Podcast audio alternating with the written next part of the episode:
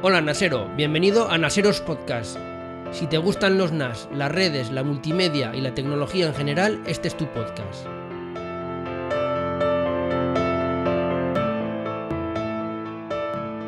Hola de nuevo Naseros, ya estamos de vuelta, ya me conocéis, yo soy Mac Hosan y hoy os traigo una entrevista con Adrián Groba. Adrián Groba es el country manager de QNAP para España y Portugal es una charla donde vais a aprender mucho, da igual que tengáis NAS o que no tengáis NAS, da igual que vuestro NAS sea de marca QNAP o de cualquier otra marca, vais a aprender mucho porque tratamos muchos temas como por ejemplo la nube pública frente a la nube privada, hasta qué tipo de empresa o qué tipo de tamaño o qué tipo de uso está destinado un NAS o un servidor, el tipo de hardware que tienen los NAS y la modularidad que se les ha implementado últimamente. Hablamos sobre, sobre aprovisionamiento SSD. Esto es algo muy importante que dentro de poco lo vais a ver en muchos servidores. Incluso va a llegar a nivel doméstico a ordenadores, ordenadores portátiles o de sobremesa o a cualquier tipo de equipo que maneje almacenamiento SSD, que básicamente ya es prácticamente todo. Hablamos también sobre los sistemas de archivo extendida 4, ZFS, BTRFS ¿Cómo afronta QNAP la seguridad? Ya que tened en cuenta que un NAS es algo que tiene datos muy críticos. Tratamos muchos, muchos temas. Vais a ver cómo Adrián sabe bastante, cómo controla bastante sobre los entornos empresariales, los tipos de uso de NAS. Por supuesto, es un podcast en el que se habla de QNAP, pero vais a ver cómo no está centrado en la marca, cómo se tratan muchos temas y no es exclusivo de la marca de QNAP, por lo cual muchos de los temas que tratamos son extensibles a cualquier otra marca de NAS. Antes de nada, antes de dejaros con el audio, quiero darle las gracias a nuestro patrocinador, a iData. Ya sabéis que lo podéis encontrar entre www.idata.es. Ya sabéis que es el distribuidor oficial de las principales marcas de NAS en España, en Francia y en Italia. Por supuesto, es distribuidor oficial de QNAP y allí vais a encontrar NAS, discos, sistemas de red, almacenamiento, todo lo que os haga falta. Bueno, y sin más, aquí os dejo con el audio. Os voy a dejar también en las notas del podcast el enlace a la entrevista en vídeo, porque esta entrevista también se grabó en vídeo. Así que si alguno quiere verlo en vídeo mientras estamos hablando, pues bueno, ahí tenéis el enlace de YouTube y si no ya sabéis que podéis ir a www.naseros.com y allí tenéis todos los vídeos, tenéis todos los podcasts, todos los posts, toda la información, el grupo de Telegram, que ya el grupo de Telegram está cerca de los 3000 y bueno, allí tenéis todos los métodos de contacto y todo. Sin más, aquí os dejo con el audio, espero que os guste, un saludo y hasta la próxima. Y hoy tenemos un invitado muy especial. Tenemos una entrevista con Adrián Groba, que es el country manager de Cuna para Europa, bueno, para España y Portugal. Vamos a hablar sobre NAS, vamos a hablar sobre la evolución de los NAS en el mercado. En primer lugar, pues buenos días o buenas tardes, Adrián. Hola, buenas tardes, José. ¿Qué tal? Bien, pues nada, vamos para allá. Para nada vamos a demorar la, la entrevista, más que entrevista, como ya digo, va a ser una charla. En primer lugar, te quería preguntar, Adrián, sobre la evolución de los NAS, ¿cómo lo ves tú? Porque los NAS últimamente, bajo mi punto de vista, sigue siendo algo de nicho, pero ya no tan de nicho, se están popularizando mucho. ¿Cómo ves tú la evolución de aquí a, medio plazo, a, a corto y a medio plazo, la evolución de los NAS en el mercado, tanto en España como en el mundo? Bueno, el, NAS es un aparato eh, muy interesante porque comenzó siendo algo más de nicho, como comentas, Network Attached Storage. Es como, bueno, un sitio de almacenamiento ligado a la red, para a lo mejor hacer un backup o para a lo mejor poner determinada información en, en, una parte de la red y está ligado a la red e incluso puede hacer en remoto, ¿no? Luego, eh, lo que yo creo que vemos con, por ejemplo, creo que es claro en el caso de QNAP, todas las aplicaciones que se han incluido, eh, toda la funcionalidad que, viene incluida en el NAS, estamos hablando ya de cortafuegos, máquinas virtuales, VPNs.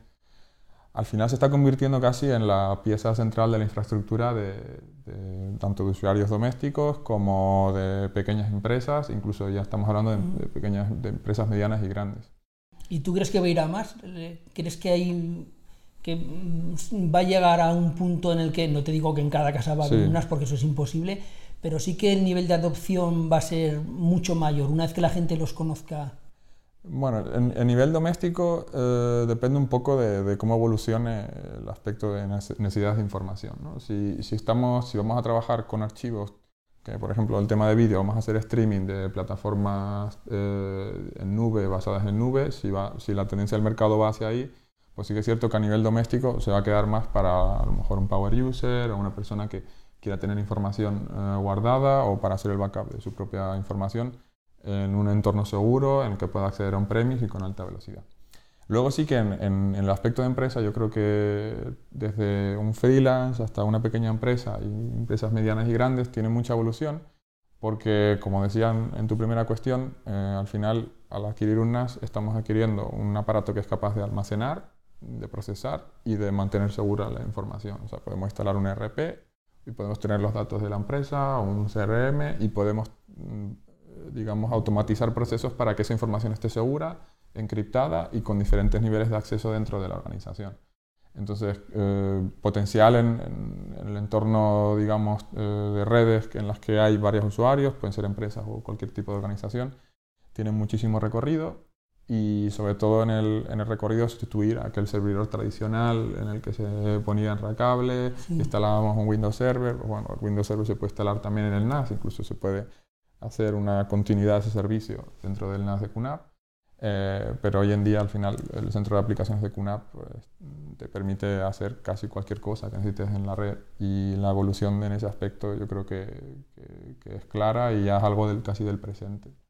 Y luego, una cosa que te quería comentar, porque es algo que a mí me comentan mucho, está el tema de tener un, NAS, es decir, tener tu propia nube privada, con todo lo que conlleva de tener un backup de tus fotos o de tu empresa, de bueno, lo que es en sí tener una infraestructura propia. Y luego está la otra opción que es tener la famosa nube pública, es decir, eso mismo, tener todos tus datos, bien sea a nivel personal o a nivel profesional o de una empresa, en la nube pública, pues en un Amazon, en un Google, la nube de Google, en la de Microsoft, donde sea. ¿Cómo lo ves tú? ¿Qué ventajas e inconvenientes ves a cada cosa? Las empresas y los particulares tienden, los que son usuarios de NAS, a tener un NAS y luego hacer una copia en la nube pública. ¿Cómo ves tú esa, digamos, pelea? No es una pelea como tal, pero hmm. esa diferencia entre nube pública y nube privada. Hombre, yo creo que las dos soluciones son muy legítimas y como decías cada una tiene ventajas e inconvenientes, ¿no? Entonces, eh, yo creo que no es una cuestión tanto de nube pública versus nube privada, sino ver cuáles son las necesidades del usuario y dependiendo de las necesidades, pues mm, decidirse por una o por otra. Eh, las mayores diferencias que, que, tienen, una cosa que es muy, que no sé, lo he visto en alguna camiseta, en alguna convención o algo así, eh, es el tema de no es, una, no es la nube, no es la nube, es el ordenador de otra empresa. Sí. entonces al final la nube pública, digamos, es un concepto como que algo que está en una nube y hay un software, bueno, sí, pues hay un software detrás que controla esto, pero al final viene siendo una CPU o una controladora de RAID y unos discos duros que están eh, externalizados en otra empresa, ¿no? Entonces, mm, bueno, eso solo, ahí es donde pones los datos. Y eso es lo que nos lleva yo creo que al primer aspecto de diferenciación que es el tema de, la privacidad de esos datos, muy ligada al tema también de, la ley de protección de datos que ahora entra a nivel, a nivel europeo. Yo creo que va a haber todavía más evolución, sobre todo en Europa, por un tema muy práctico, que es que no hay, digamos, una empresa europea al nivel de, un Amazon o de un Alibaba eh, que pueda, que haya, que, que tenga control sobre tantos datos y todos esos datos de ciudadanos europeos están en empresas que son, digamos, externas a la Unión Europea. Yo creo que la Unión Europea, en ese sentido, eh, sí que va a intentar eh, proteger la privacidad de, de los ciudadanos. Entonces, Aspecto 1, la privacidad. Lo aspecto 2, yo creo que es eh, muy relevante también el tema de, la velocidad de acceso. ¿no? O sea, en, red local, pues estamos hablando de que podemos entrar a 10 gigabit, podemos editar vídeo en local, podemos hacer transferencia de datos muy, muy rápida, podemos pasar archivos eh, muy pesados, podemos trabajar con imágenes de máquinas virtuales y estamos trabajando, a, digamos en teoría, unos 1000 megabytes por, por segundo, para ponerlo a, números eh, grandes. Eso con la nube, eh, con la nube privada, con la nube pública, perdón, eh, si estamos dentro de la empresa, igual no tiene mucho sentido perder eh, casi un 90 o un 95% de la velocidad de transferencia y externalizando ese servicio. ¿no? Y luego el tercer aspecto, yo creo que es muy importante, es el aspecto de, de la capacidad. O sea, la nube pública, el, a lo mejor el tener un sistema de, o sea, una capacidad o un repositorio de 40 terabytes, económicamente eh, no es viable. Y luego volviendo atrás, en velocidad de transferencia, si queremos subir grandes archivos, dependiendo de la estabilidad de la red, eh, se nos puede parar una transferencia a mitad cuando estamos pasando un archivo y tener que volver a reiniciar la, la transferencia. ¿no? Entonces, mm, es, una, es, un concepto diferente. Si, queremos, si trabajamos eh, con documentos en la nube, es totalmente legítimo. Eh, yo lo hago también, yo creo que es algo que hace todo el mundo.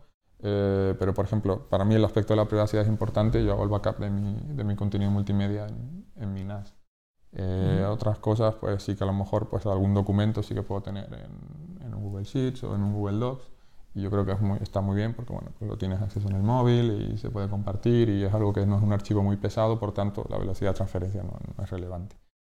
Bueno, entonces yo creo que eso más o menos recoge los tres aspectos de privacidad, rendimiento y capacidad eh, son un poco yo lo que veo como las diferencias. ¿no? Yo mi opinión es muy parecida también. El hecho de trabajar en local nos da una rapidez tremenda. Mm. No es lo mismo trabajar en local que trabajar en una nube, que depender de la velocidad de Internet, aunque es verdad que hoy en día las mm. conexiones son muy rápidas. Está la privacidad y luego sobre todo está también el tema de que son complementarias. Es decir, nosotros podemos trabajar en local con un NAS y lo más importante de todo, podemos subir esa copia que nosotros podemos trabajar a diario en local y luego programar que por las noches o cuando queramos se eh, suba esa copia a la nube, pero la podemos subir ya encriptada. Por lo cual, una vez que subimos la copia encriptada, tenemos lo mejor de los dos mundos. Velocidad en local, privacidad de datos y un respaldo en la nube pública, sea la que sea, pero ya cifrada, encriptada, de tal manera que, bueno, en caso de que un atacante acceda a esos datos, que no suele ser lo normal, o que la empresa receptora de esos datos quiera hacer algo con nuestros datos, pues bueno, están encriptados y no van a poder hacer nada. Eso, eso está claro. Y luego, respecto a esto, eh, hasta un NAS, entendido por NAS lo que suelo comentar, un NAS es una caja más o menos grande, con más o menos bahías, que lo colocamos en, en una mesa, donde sea, para diferenciarlo de lo que ya sería propiamente un servidor, aunque un NAS es un servidor, diferenciándolo de lo que es una estructura de un rack con sus switches, con toda la infraestructura que, eso conlleva, hasta qué tipo de empresa, hasta qué nivel de, máquinas conectadas o qué tipo de empresa sería válido un NAS, eso sí, ya un NAS potente, pero ¿dónde estaría más o menos, según tu punto de vista, la barrera entre un NAS y ya dar el salto pues, a lo que, como comento, ya un rack con, con todo lo que eso conlleva. Eh, bueno, mm, la verdad es que es, una cosa que siempre eh, explico cuando intento mm, posicionar un poco a, a QNAP en, en, el mercado, que vemos qué producto está atacando a cada segmento. Y yo de aquí diferencio siempre tres grandes eh, grupos. El segmento Soho, digamos, de una persona que pues, quiere guardar sus datos, quiere compartirlos, quiere tener un punto, digamos, de información eh, centralizado para la familia o personal, lo que sea. ¿vale? Entonces es lo que ya denominamos el mercado Soho. Y luego tenemos un segmento que yo creo que es casi el más interesante de QNAP, en España sobre todo, por cómo está configurada la estructura empresarial española, en el que un 99% de las empresas son, son, consideradas pymes, y es un poco donde yo creo que, que tenemos muchísimo mercado. Y eso se, yo creo que es bastante claro en, el, en, las especificaciones de los productos. O sea, tenemos NASes que van desde un Celeron quad-core, en el que se puede instalar a lo mejor una pequeña máquina virtual, o tener incluso un pequeño servidor web o lo que sea. Y luego tenemos servidores NAS de sobremesa con procesadores Ryzen, eh, que yo creo que es una solución bastante, bastante potente y en el que podemos instalar eso, pues un cortafuegos, podemos, eh, podemos instalar máquinas virtuales y al final, una vez que se pueden instalar máquinas virtuales, depende un poco qué es lo que quieres hacer, lo puedes instalar en la máquina virtual si no tienes un servicio como tal en la aplicación del, del QTS. Entonces, por tamaño, eh, todo lo que sean NAS de sobremesa pues mm, casi una pequeña, mediana empresa de hasta 50 trabajadores o una organización, porque ser una empresa, tenemos algún caso con ONGs también. Eh, es, una solución que es muy versátil y que se puede adaptar a las necesidades de, la organización. Eh, luego, a partir de ahí, tenemos NASes con, con doble controladora, sistemas ZCS, con controladora activa-activa, que se utiliza para almacenamiento de, de máquinas virtuales que tengan un uso crítico, máquinas virtuales en producción, que están, pues bien, están dando servicios, servicios web o un ERP para una gran empresa. Y eh, comentaba el caso de la, antes el, caso de la nube pública versus nube privada. Al final nosotros también tenemos parte del negocio que damos eh, almacenamiento para esos servicios eh, de nube pública o a lo mejor semipública, porque muchas son empresas que son españolas, como por ejemplo el caso de BSB Data, que es una empresa con la que colaboramos, Sí, que hace backup de, precisamente de, de Nardecunap, está especializado en eso. Entonces, que está dentro del espacio de, la frontera española, por tanto, es totalmente, cumple totalmente con la ley de protección de datos, que está certificada por el Ministerio. Eh, entonces, nosotros también damos soporte a esos data centers y estamos hablando de infraestructuras que pueden superar el petabyte.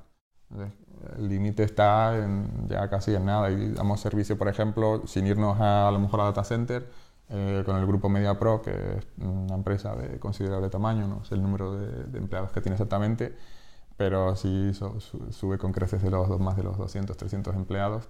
Y manejan un volumen de datos muy grande en MediaPro. Sí, y bueno, pues ellos tienen también, utilizan también nuestra solución en, determinados departamentos para hacer eh, tema de producción, postproducción de, de vídeo y bueno, pues mm, estructuras enracables al final pues suben el petabyte porque tiene unas de 24 bahías, digamos, para ir al, al NAS más grande en Racable, con luego hasta 8 chasis de expansión de 16 bahías. Y hoy en día, como está subiendo el volumen de, capacidad de los discos duros, pues al final mm, casi ya ni el procesador es un problema porque tenemos procesadores Ryzen, procesadores Xeon, eh, ni, ni, la red es un cuello de botella, con, tenemos ahora eh, puertos de hasta 40 gigabits. Eh, estamos, colaboramos muy estrechamente con, con Mellanox y, y, con Intel para ofrecer la máxima velocidad de red posible. Y, luego, con Aquantia. Y con Aquantia, sí. y, y, al final es que si el rendimiento y el espacio no es un problema, al final el límite es en, lo que, en lo que necesite la, la empresa. No, no, creo que haya una limitación por tamaño hoy en día. La verdad es que es increíble la evolución que han tenido los NAS porque, como estás comentando tú, NAS con procesadores eh, Ryzen que tienen un montón de núcleos, con RAM DDR4 que soportan muchísima RAM pues básicamente, bueno, y luego el, sistema operativo que apoya todo eso, es que eso era un rack de servidores de hace 7, 8 años. O sea, lo que antes era un rack con una infraestructura grande, por decirlo así, es que ahora es una caja. Eso es una caja que la conectas, como he dicho antes, muy a lo bestia, ¿no? Pero lo colocas encima de una mesa, lo conectas a un switch o a un router y, ya lo tienes. Tienes la infraestructura montada en una caja sin hacer nada, a, dos clics. Sí, bueno, y por ejemplo en aspecto de racks tenemos lo que nosotros llamamos el, el NAS servidor, que es la línea TDS, en el que se incluye dentro del, del propio NAS unas 16 bahías con dos procesadores Xeon. Entonces, ¿Un sistema eh, activo-activo? Eh, no, este, tenemos la cabina de doble controladora que está pensada para funcionar como cabina de, de almacenamiento de alta disponibilidad, que lo normal es utilizar esa cabina para dar soporte a un servidor. Un servidor en el que a lo mejor tenga seis discos SD, en el que hace, digamos, que sería la, capa de procesado. Y para que no haya punto de fallo, pues se utiliza una cabina de, almacenamiento. Eso es. Una, y se utiliza ese NAS como cabina de discos y como gestor de, distribución de información. O sea, un backup a la nube, un backup dentro de la infraestructura. Eh, si tenemos una infraestructura, una crítica con, por ejemplo, con máquinas virtuales, pues para que si eh, falla un servidor, incluso falla un servidor y falla el almacenamiento del otro servidor, automáticamente, sin tener que parar el servicio, sin tener que intervenir eh, manualmente, se puedan seguir funcionando esas máquinas virtuales porque va a reconocer que ha habido un fallo en el servidor y el otro servidor va a ir a tirar de esa cabina de, datos. Esa es la que tiene alta disponibilidad y luego la línea TDS eh, que funciona más bien como digamos un frontend para a lo mejor instalar un RP de empresa. Tenemos casos de empresas manufactureras bueno, pues que eh, tienen mucho volumen de datos, tienen muchos empleados y necesitan tener un RP, un CRM, eh, cualquier sistema de gestión por software, pues bueno, tiene instalada una máquina virtual, este NAS tiene hasta un terabyte de, memoria RAM. Entonces, bueno, por capacidad de procesado no, no tenemos problema. Se puede instalar 40 gigabits también, o sea, por la red no sería un cuello de botella. Y al final es lo que comentaba un poco al principio, que si no se ha desdibujado ya completamente, yo la línea entre un servidor y un NAS casi diría que el servidor es, una bolita dentro de la bola más grande que se ha convertido el NAS en el que puedes hacer múltiples servicios y el NAS también puede funcionar como servidor. Es que realmente es un servidor NAS, como hay que decirlo. exacto. Respecto al, hardware de, de QNAP en concreto, ya que te tenemos aquí, mm. yo querría destacar y sobre todo la decisión que tomasteis a nivel, me imagino, muy de arriba, no sé cómo, mm. cómo se toman este tipo de decisiones, el optar por la modularidad eh, y, las nuevas tecnologías que hay en, cuanto a conectividad. Me mm. explico. QNAP fue de los primeros en incorporar salida HDMI, algo que es muy importante a nivel de uso doméstico y ya no tan doméstico a nivel profesional, pues cuando tú editas un vídeo, el tener una salida de vídeo para poder visionar lo que se ha hecho, o sea, el tener una salida de vídeo es algo importante o según qué procesos o según qué máquinas eh, en procesos industriales tienes ahí un NAS y tenerle colocado un monitor y poder gestionarlo está bastante bien. Y luego sobre todo el hecho de la conectividad que se le ha dotado últimamente a los NAS, porque como hemos comentado antes, tiene procesadores muy potentes, los discos son ya cada vez más rápidos, tienen bastantes bahías. Entonces, claro, el, el problema que tiene un NAS, o que tenía hasta ahora un NAS, era la conectividad. ¿Cómo meto y saco esos datos de ese NAS?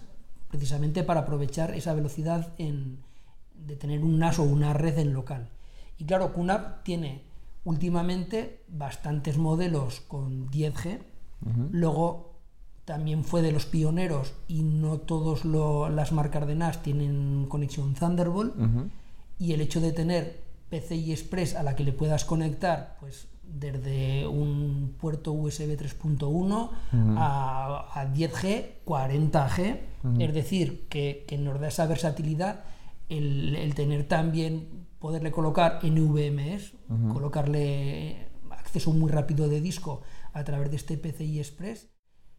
¿Cómo ves tú el hecho de, que QNAP se diferencie precisamente sobre otras marcas en eso, en, en esa versatilidad? Porque esto hay muchas otras marcas que lo tienen, pero ya lo tienen en gamas enterprise, en gamas muy altas, que sí que pueden tener eh, NVMe o, 10G, pero ya hablando de modelos muy altos de gama, evidentemente con un precio muy alto, pero que en gamas medias tengamos esa posibilidad de tener un PCI, un PCI Express a lo que le podamos pinchar cualquier tarjeta PCI para cualquier función. ¿Cómo ves tú eso de ese salto que creo yo acertado que ha dado QNAP? Eh, yo creo que es muy interesante como comentas y acertado, eh, porque, bueno, digamos que el, procesador, la capa de procesador no sería un cuello de botella per se, porque al final se trata de ir a por un procesador de gama más alta y para gestionar el almacenamiento realmente el procesador es difícil que lo colapsemos, a no ser que empecemos a instalar servicios o que empecemos a instalar máquinas virtuales y le demandemos más. Para el tema de velocidad de transferencia, digamos, estamos editando un vídeo online, pues el procesador es relevante, pero siempre podemos tirar pues, a más presupuesto, a por un Xeon o por un Ryzen y ya no habría ese problema. Eh, entonces, centrándonos en el aspecto de red y de almacenamiento, eh, yo creo que QNAP ha hecho una evolución muy interesante, el darte la posibilidad de decir, bueno, tienes unas ARM, pero a lo mejor lo que necesitas es tener un repositorio de backup simplemente, no necesitas que el NAS te ejecute una máquina virtual, ni un PFC, ni un firewall, ni ni vas a configurar mucho el tema de redes, sino simplemente necesitas un repositorio que vaya por 10G y el NAS lo único que va a hacer, digamos, es eh, chupar datos, ¿no? Por hablar entre comillados. Y, y, entonces, pues, nada, pues QNAP te está permitiendo hacer eso. Yo necesito un procesador Xeon para recibir datos de un servidor o de otro NAS principal para tener un segundo backup, por ejemplo. Pues, bueno, pues entonces se, produce ese, ese, equipo y es muy popular. Por ejemplo, la serie 31XU o la serie 32XU, que son racables y funcionan muy bien para determinado tipo de empresas porque, digamos, da una capa extra más de backup a, a lo que ya está dentro del data center de la empresa. Eh, luego, el que sea muy durable, porque yo creo que lo que entiende la marca es que solo necesito eh, pagar por lo que necesito y yo creo que es también una estrategia muy acertada y a lo mejor ahora no tengo una infraestructura de 10 gigabit pero en el futuro me gustaría poder tener la posibilidad de, expandirme. ¿no? Entonces mm, te damos la posibilidad, de, por, las tarjetas, eh, por las conexiones de PCI Express, de que puedas expandirte de la, de la, manera que quieres desde niveles muy, muy entry. ¿no? Y luego el aspecto del almacenamiento, nosotros eh, creemos que, que, el NAS tiene que ser un NAS híbrido. Y yo hacía el, el, siempre la comparación, yo creo que es bastante, está en la mente de todo el mundo con el tema de los portátiles, cuando empezaron a hacer que se instalaba en el sistema, pues tenías una participación de un disco SD, cuando aquellos SD eran de 16 gigabytes o algo así. y tenías y, el, y aquello era una revolución eh, vamos era la locura de la revolución que va mucho más rápido que el Windows se, se, conecta en 10 segundos en vez de estar ahí cargando ¿no? entonces es un poco el mismo concepto pero aplicado al almacenamiento el almacenamiento yo creo que todavía hay una y esto bueno estoy hablando con los propios fabricantes con Western Digital con Seagate con Toshiba eh, yo creo que todavía hay eh, bastante evolución para, para, los discos mecánicos porque están aumentando mucho la capacidad y de hecho va a haber lanzamientos interesantes este año y el siguiente. Entonces todavía compensan el coste por dato eh, ir a los discos mecánicos y te da ese, digamos, ese extra de velocidad, haciendo la comparación con, con los portátiles un poco, el que sea un NAS híbrido y puedas utilizar SSDs, NVMe como caché, ¿no? porque al final siempre en un, digamos, en un caso generalista, eh, un 80 o un 90% de los datos van a estar durmiendo. Entonces lo que necesito es tener capacidad de fondo y con los datos con los que opero los puedo meter en discos rápidos.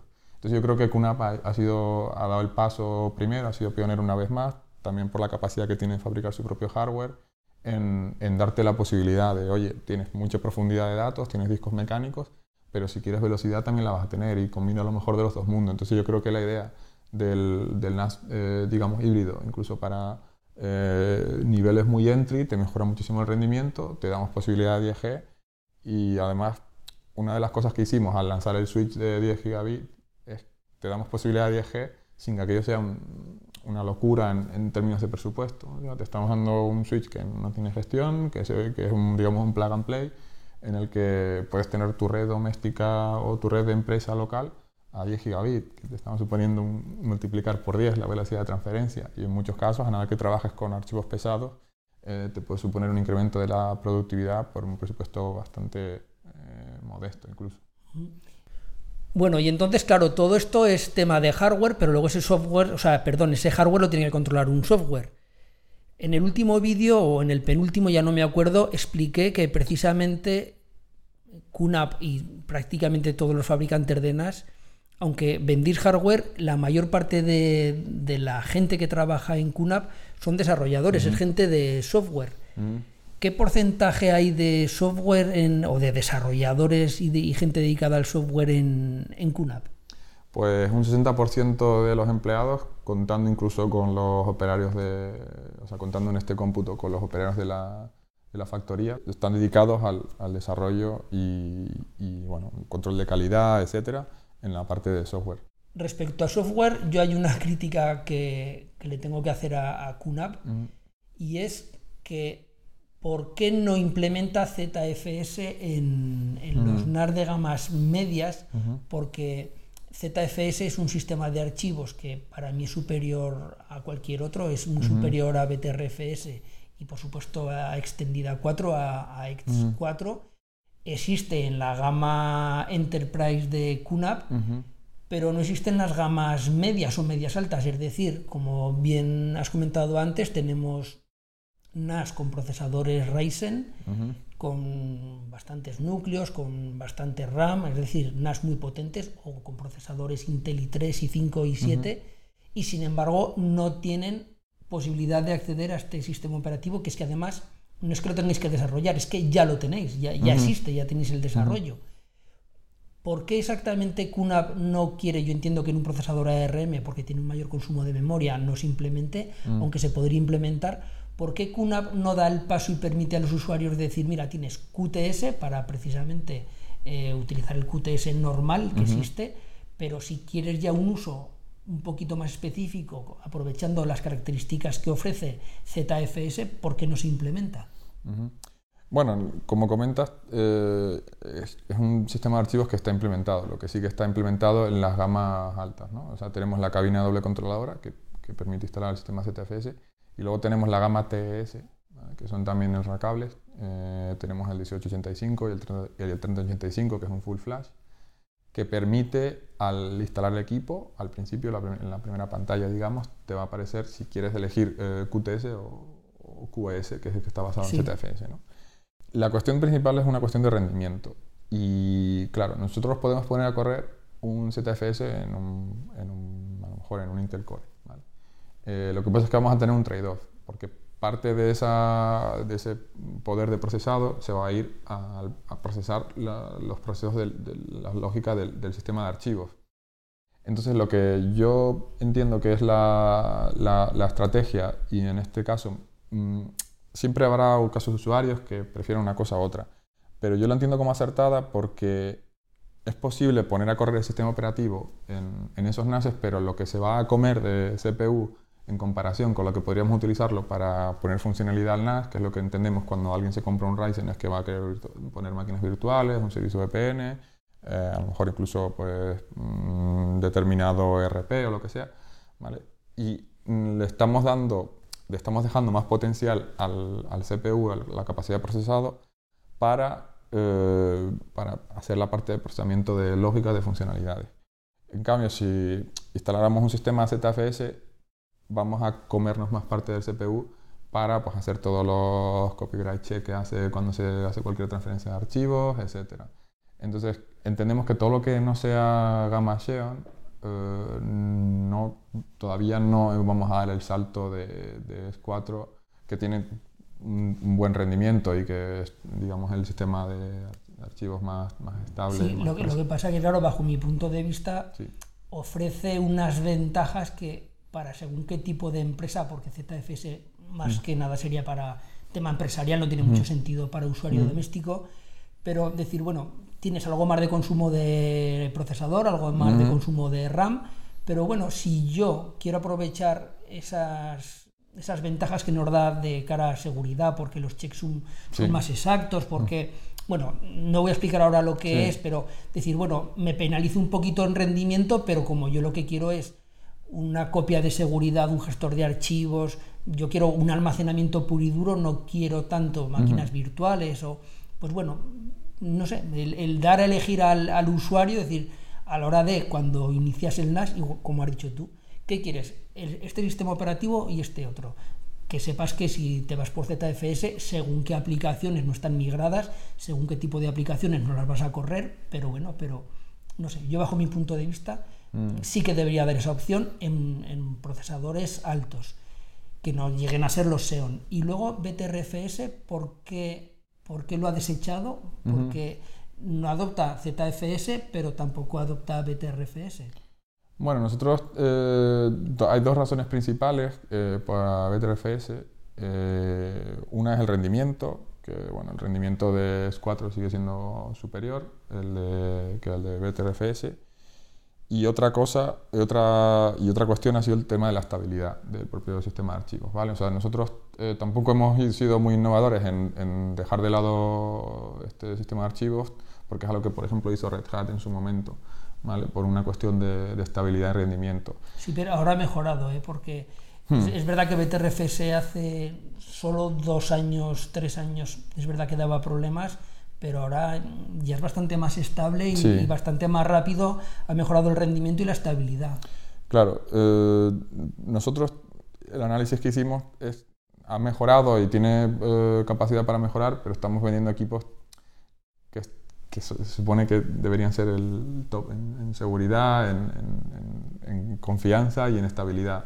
Entonces no nos parecía suficiente eh, apostar por un sistema de archivos que está todavía, digamos, en construcción y ya digo que, pues que hay incluso, de hecho, buscando en Google BTRFS, pues se van a acceder casi en la primera página a aludir a los problemas de estabilidad y cómo otras eh, empresas, pues, de, digamos, desistieron de, ese archivo, de ese tipo de sistema de archivos.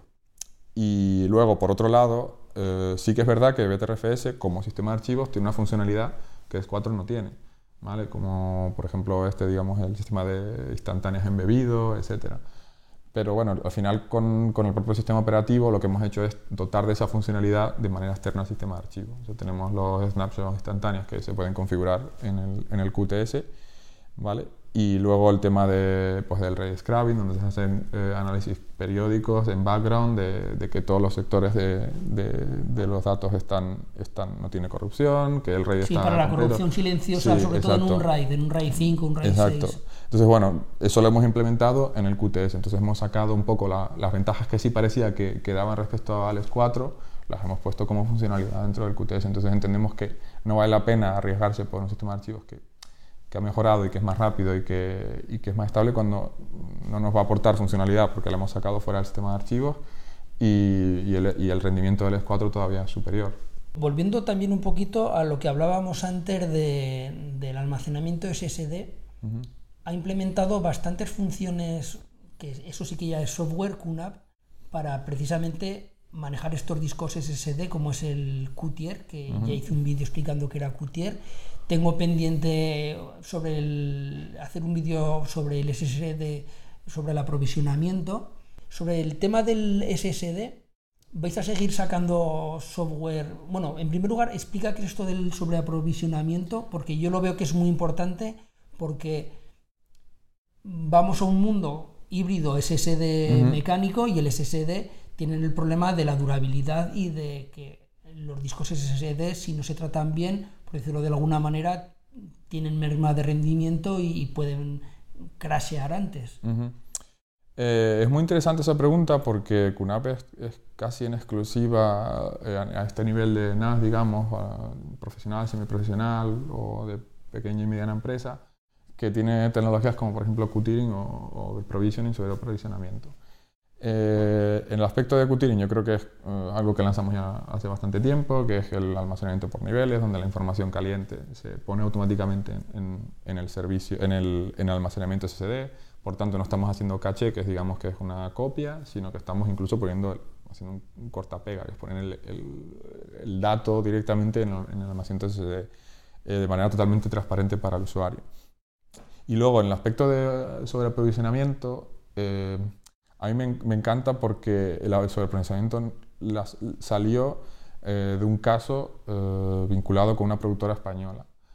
Entonces ellos tenían un problema, tenían, eh, bueno, pues con, trabajando con multicam, con los nuevos formatos de vídeo, eh, eran 10 usuarios trabajando con, contra un mismo almacenamiento, 10 usuarios que necesitaban 10G, que podían estar eh, sincronizados al mismo tiempo trabajando en diferentes archivos de vídeo y tenían un problema de cuello de botella. Estamos hablando de hace de equipos que tienen unos 5 años de antigüedad más o menos. Y bueno, pues mm, en su momento NVMe era una tecnología que digamos que se ha hecho popular en los últimos 2-3 años. En su momento había, tenían interfaz SATA. Renovando los equipos y con el tema de sobreprovisionamiento consiguieron quitarse completamente la cuestión de los cuellos de botella. Eh, a nivel técnico, sin entrar mucho en, el detalle, cómo funciona el, el sobreprovisionamiento, es que los SD funcionan con una especie de índice, digamos que no solo el, el dato donde está almacenado, sino que eh, cómo se tienen que gestionar las entradas y salidas de datos. No es tanto porque los SD no borran directamente, a no ser que haga streaming o, garbage recollection.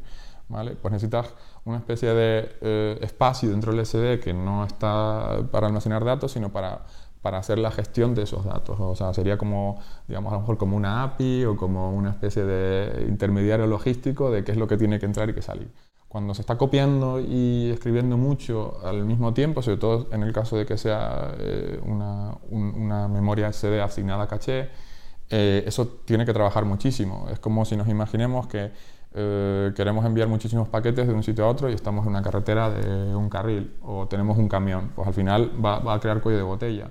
El camión puede ser muy grande, pero si, si solo tenemos un camión, pues, pues a lo mejor se va a atascar. O si la carretera es muy grande, da igual que tengamos Mm, camiones de muchísimo tonelaje, muchísima capacidad, si están, si están parados no se mueven. Entonces es una fuente potencial de, de, cuellos de botella. Entonces lo que hacemos es, desde el propio software, esto es algo que hacen los propios fabricantes, lo que pasa es que lo hacen por defecto. lo están implementando, he visto que lo están implementando, pero precisamente de esta implementación QNAP he visto que ya lo están implementando ellos en su propio QTS. Claro, claro, lo que te permite el QTS es, el QTS es definir tú qué capacidad quieres de provisioning. En este caso, esta productora, que fue un poco de cómo salió eh, esto como funcionalidad para el usuario, eh, ellos necesitan trabajar con un 60% de overprovisioning, porque escriben eh, y borran mucho, de manera muy intensiva, con muchos usuarios en la, en la caché. Entonces lo que necesitan es, la parte de gestión de datos es casi más importante que el tener mucho, mucha capacidad de datos, ¿no?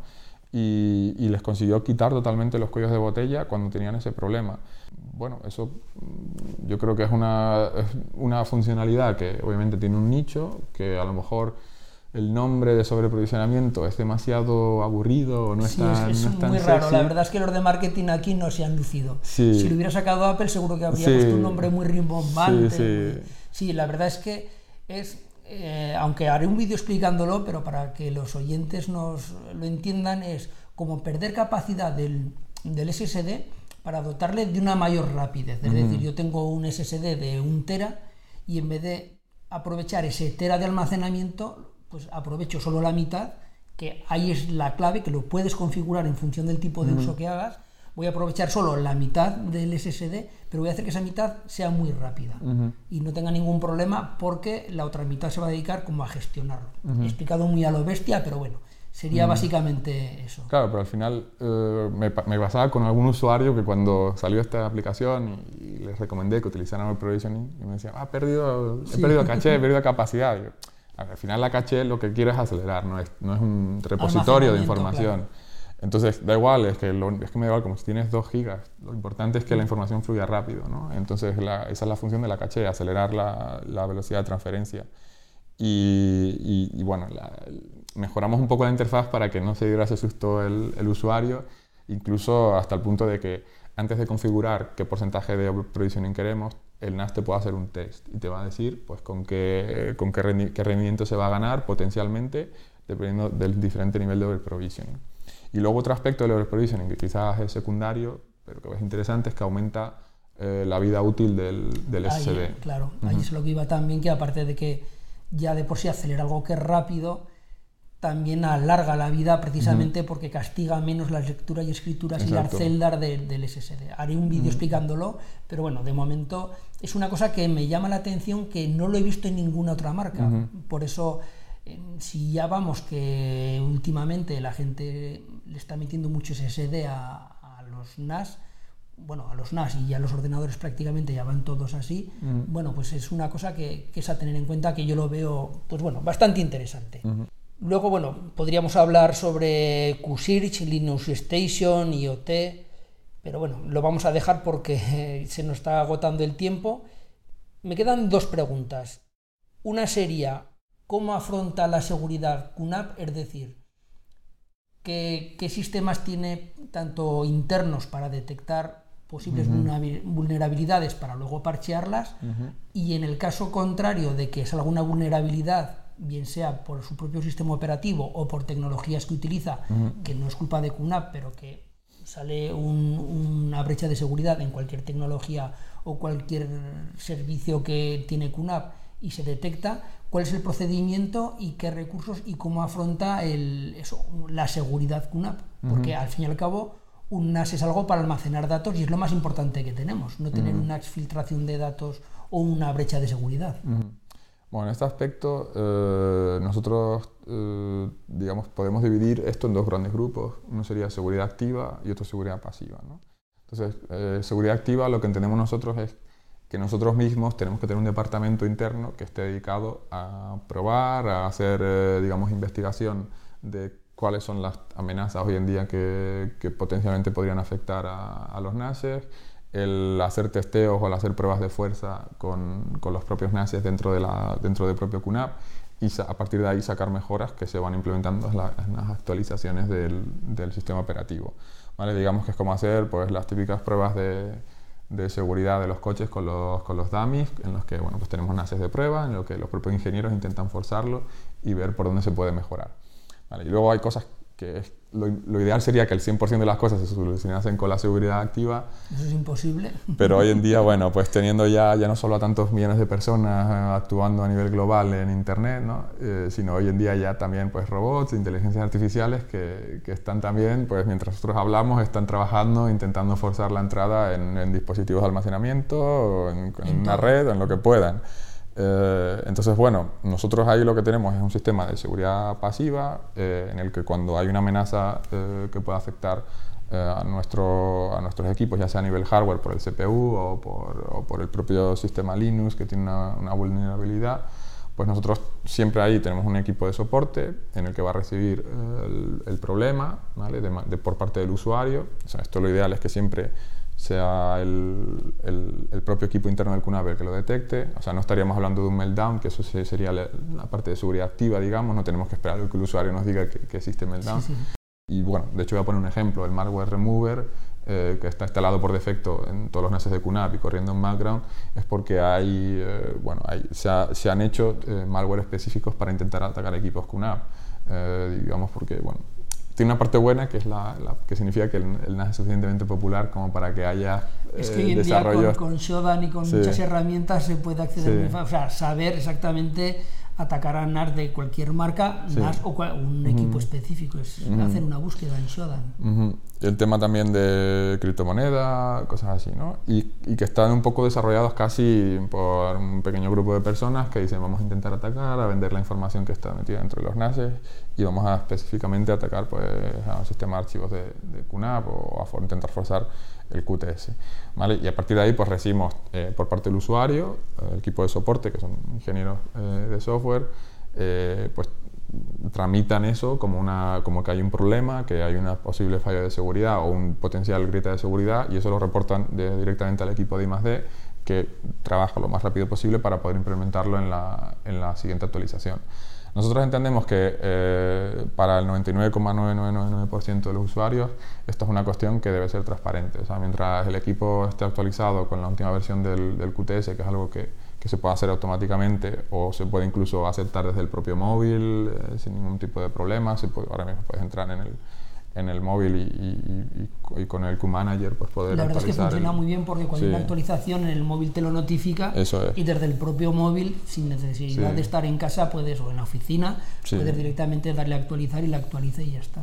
Y yo creo que es, eh, es, pues es parecido a lo que a lo de casi lo de Windows, ¿no? que es casi que te fuerzan ahora mismo a poner las actualizaciones. Cuando antes era una cosa que pasaba cada cierto tiempo, hoy en día eh, yo que trabajo con, con un portátil Windows, eh, actualizaciones, pues cada semana siempre hay algo, alguna pequeña actualización que se está... Y yo creo que tiene que, mucho que ver con los casos que tuvieron con brechas de seguridad en los que el mayor problema no era que Windows no tuviera una contramedida contra eso, sino que no se habían actualizado esos equipos.